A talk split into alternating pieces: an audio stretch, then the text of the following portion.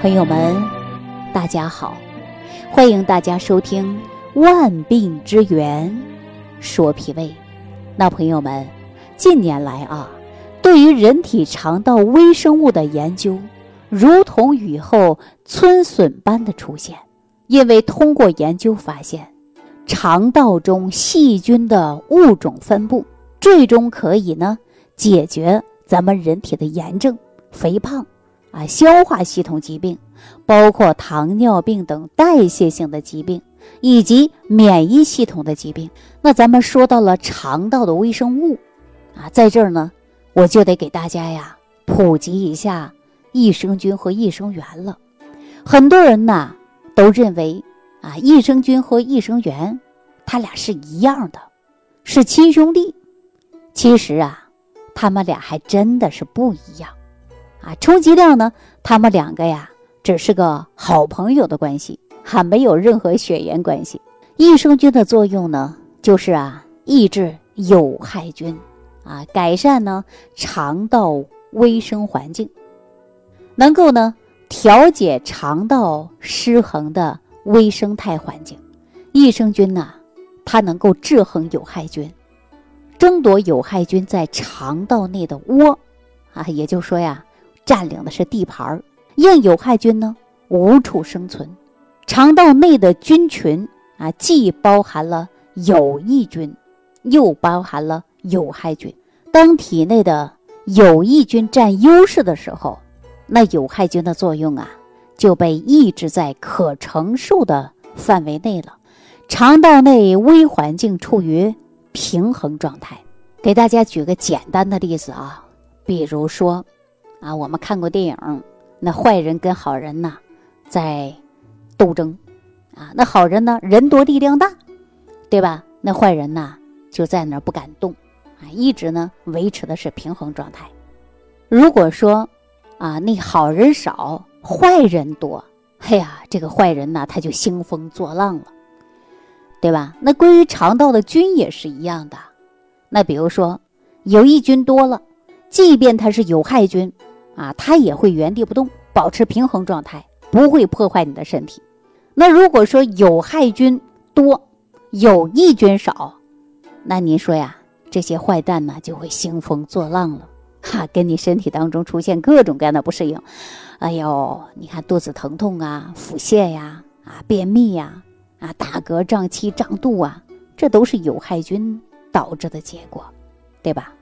所以说呢，我们只要是肠道内的微环境处于平衡状态，此时呢，肠道乃至人的整体呢，它都是健康的。那益生菌呢，就是为了战斗而生。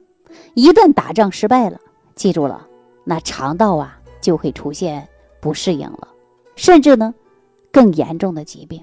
那益生菌呢就有调节人体免疫力的作用，抑制过敏的反应。益生菌呢能够通过调节机体的免疫系统啊，使免疫系统呢处于一个健康和稳定的状态，既能提高免疫力，又能抑制过敏的发生。免疫力呢是人体的一道防线，它能让身体呢识别自己和敌人，哈，并且呢消灭敌人。当免疫力下降的时候，会把自己呀误认为是敌人啊，那就会表现为过敏。您看到咱们全世界呀都笼罩在新冠疫情的阴影之下，那科学家们呢都在研制对抗新冠的疫苗。那么这个疫苗是什么呢？其实啊，就是新冠的病毒啊，只要我们把它研制出来了，给人们注射以后，微量的新冠病毒啊，目的呢就是让体人体的免疫系统呢对它有一个识别啊，认识新冠病毒的那张脸以后啊，再遇到它的时候，严格的把它呢挡在门外，哈，不许进来了。那当免疫系统呢，就是我们这个门卫的角色。啊，相当于免疫力低下的时候，他可能会老眼昏花啊，看不清东西。有的时候呢，就把这个病毒啊、细菌呐当成自己人了啊，错误的给他放进来了。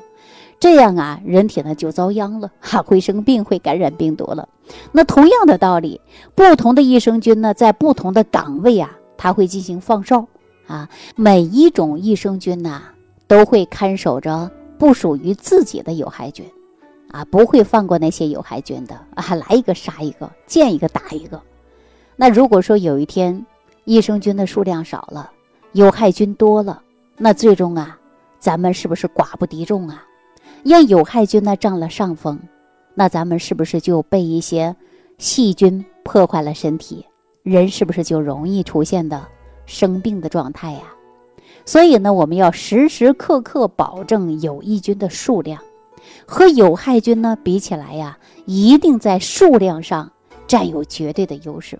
哈，最近呢，科学家们还认为啊，说益生菌呢对于肿瘤啊有很好的抑制作用。很多肿瘤呢，目前呢还是不治之症，啊，那如果说益生菌能抑制肿瘤的话，那的确呀是造福人类健康的一个福音。但是呢，这个言论呢，目前呢还是有一些争议的。但是目前呢，已经也有越来越多的证据支持益生菌具有抗肿瘤、防癌的功能了。随着益生菌抑制肿瘤的言论呢还不确切。但是呢，益生菌呐能缓解肥胖以及肥胖相关的代谢综合症啊，已经呢得到了证实。那生活当中啊，高脂肪的饮食会改变肠道的菌群结构，促进能量的吸收，出现肥胖、胰岛素抵抗等代谢综合症的症状。那么研究表明啊。在限制脂肪和碳水化合物饮食之后呢，肥胖患者的身体体量，也就说呀，明显的下降了，肠道菌群环境呢也发生了改变，肠道内的双歧杆菌增加了，毒素减少了。那曾经啊，有一位体重达到一百七十五斤的肥胖患者，哈，经过观察，他的肠道的长度比正常人要长一些。为了满足患者呢减肥的需求，于是呢就让一百七十五斤体重的胖子开始服用呢就是益生菌。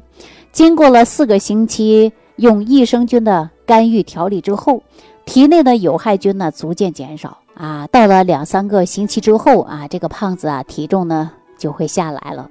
想想啊，下多少呢？也就是说现在量他就是五十四公斤。啊，和他的体重呢也是差不多的。那除了体重减肥成功以外呢，他的高血糖啊、高血脂啊啊这些症状呢，也基本上恢复了正常的水平。这一系列的变化呀，真的对于我们说啊过于油腻啊而肥胖的人来讲啊，益生菌真的是。大家减肥的福音，并且呢，在降三高方面啊，也有神奇的效果。同时，益生菌呐，整个家族当中的乳酸杆菌和双歧杆菌呐，它能够这个合成的维生素啊，比如说 B 十二，还有呢多种的维生素，促进呢蛋白质的消化和吸收。即使呢那些常年吃素的、不吃肉的人啊，益生菌呢也会为他们提供了多种微量元素的合成。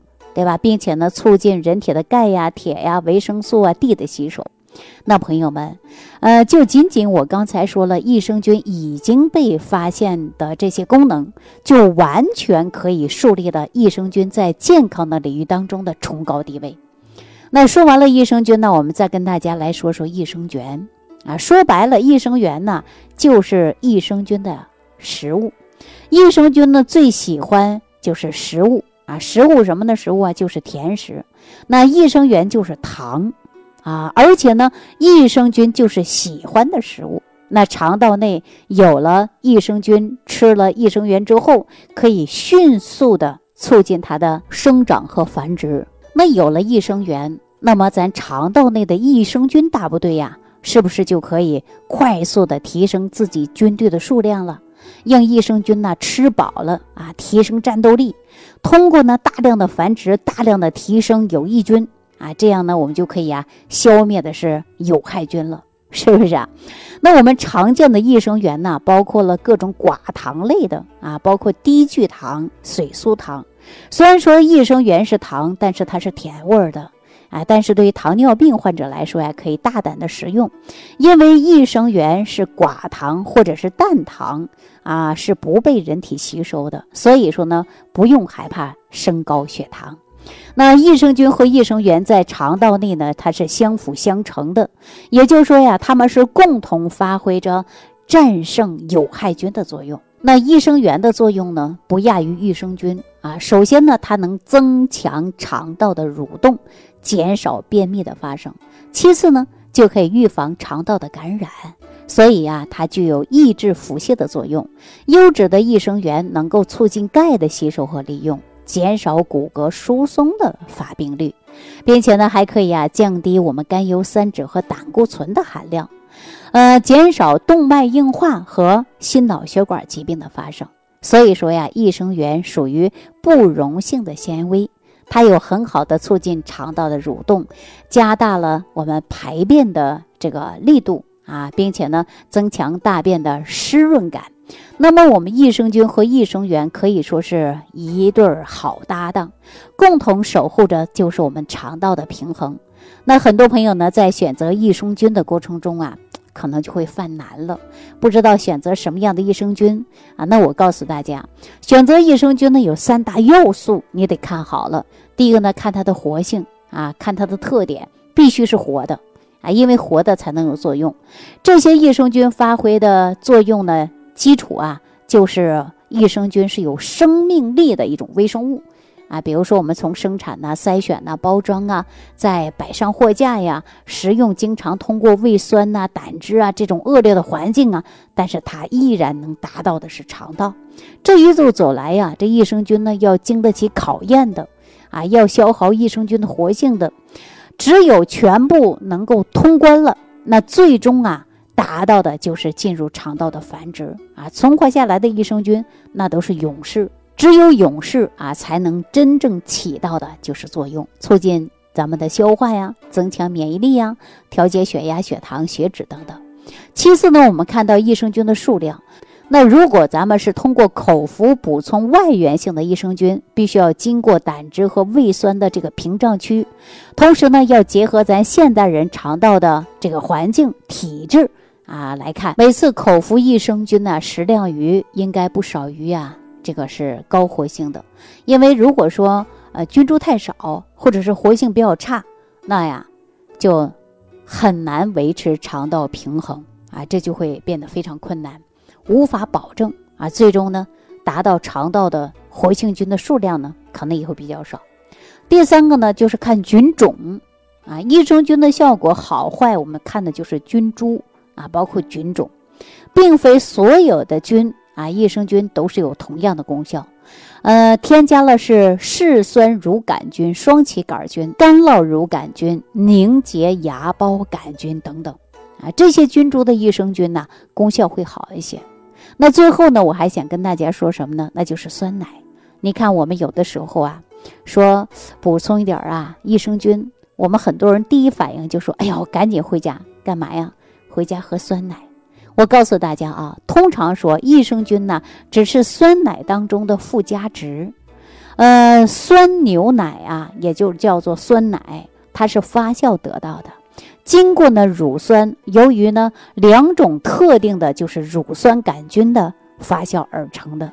那比如说保加利亚的乳杆菌和嗜热链球菌啊，这两种呢都是属于啊益生菌。大家的家族成员，但是呢，酸奶当中的保加利亚菌的功能并不算是强大的，它抵抗消化液的能力呢也会很弱，也就是说呀，很难达到肠道啊，即便到肠道呢，也是微乎其微的，哪怕是一部分啊，能力强的，那穿透了消化液啊，到了肠道，也呢在那里呀建立不起来根源，也就是说建立不起来根据地。所以说呢，我们平常啊喝酸奶或者是喝牛奶，都很难满足我们肠道对于益生菌的需求。最后呢，说酸奶的制作啊、运输都会影响到益生菌的存活。那益生菌呢，有严格的生存条件。如果说离开了培养的环境两到四个小时，那这个活性菌的数目和活性将大大的降低。然而呢，我们就会出现啊，从酸奶生产到销售啊，到这个物流啊，这段时间呢，有温度啊、啊卫生等因素啊，都会大量破坏益生菌的活性。另外呢，市面上的酸奶当中啊，加有一些大量的甜味剂啊、粘稠剂啊、香精啊，这些呢，都会啊抑制益生菌的生长。还有可能呢，是超市啊将酸奶放在零到四度的环境。而且很多小店啊，把益生菌的酸奶放在常温下，哈，这样的存活量啊就会更加受限了，是吧？所以说呢，酸奶益生菌的数量呢，往往呢都不明确。所以说，那么综合这些以上的因素啊，那我不建议大家呢，呃，这个用酸奶来补充益生菌啊，酸奶当中的益生菌呢少之又少。啊，好了，那今天呢，如果大家对于益生菌感兴趣，或者说还有一些不明白的地方，你可以屏幕下方留言给我。感恩李老师的精彩讲解。想要联系李老师的朋友，请点击屏幕下方的小黄条，即可联系李老师食疗营养团队，获得李老师的帮助。感谢您的收听。